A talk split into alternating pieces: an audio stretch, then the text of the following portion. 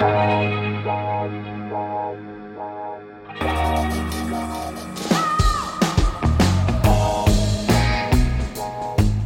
à lire, un podcast de Bernard Poirette.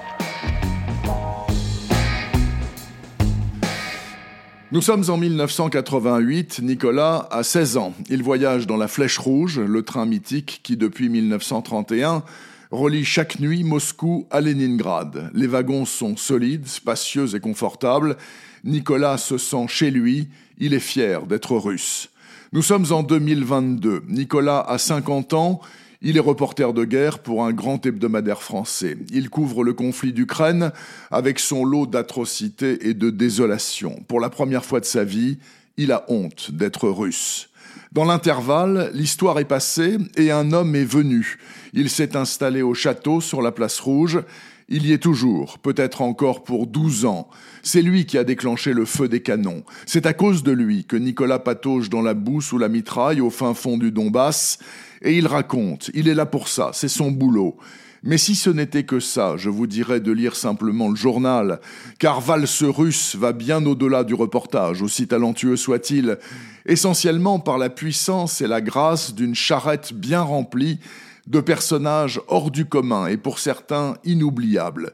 Ils évoluent sur deux scènes mitoyennes, la guerre d'Ukraine et l'histoire familiale de Nicolas, descendant comme bien d'autres de ces Russes blancs chassés par les bolcheviks voici un siècle. Voici donc Maxime, le photoreporter tué par les Russes alors qu'il tente de rejoindre sa famille à Kiev. Voici Hassan, l'enfant maudit d'un Syrien et d'une Ukrainienne, survivant de la boucherie d'Alep, croisé dans un train de réfugiés en direction de Lviv. Voici Sacha, un survivant, ancien pilote d'hélicoptère sur Tchernobyl en feu, engagé volontaire à plus de 60 ans. Voici Vania, soldat de Wagner, apparemment un peu simplé, capturé au front et laissé à la garde de Sacha. Voici les Sibériens, Vadim et Piotr, formidables musiciens, en tournée permanente dans la France des années 80. Et voici leur impresario et accompagnatrice, la mère de Nicolas, la seule vraie russe de la famille, fantasque, invraisemblable, prodigieuse, capable de tout depuis toujours, affirme son fils, qui le prouve magnifiquement dans une série de chapitres par moments désopilants. En guise de conclusion, je vous propose cet échange entre Sacha et Vadim, l'Ukrainien et le Russe. Ils jouent aux échecs, dehors, sous la neige, ça ne s'invente pas. On parle la même langue, on a la même culture, dit Vadim. Pourquoi on vous fait la guerre alors? Parce que vous refusez qu'on ne soit pas russe, répond Sacha. Mais tu sais, dans toutes les histoires, les héros ont des buts. Les Russes n'ont pas de but. Nous, on en a un. On veut survivre.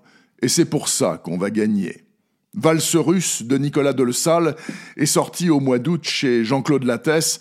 Et ne m'en veuillez pas d'avoir quitté pour une fois les sentiers du polar, mais Valse russe est ce que j'ai lu de plus éclairant et bouleversant sur cette saloperie de guerre qui a déjà bien trop duré. Ne passez pas à côté. Retrouvez le podcast C'est à lire avec Bernard Poirette sur toutes les plateformes de téléchargement. Suivez toute l'actualité du podcast C'est à lire sur les pages Facebook et Twitter de Bernard Poirette.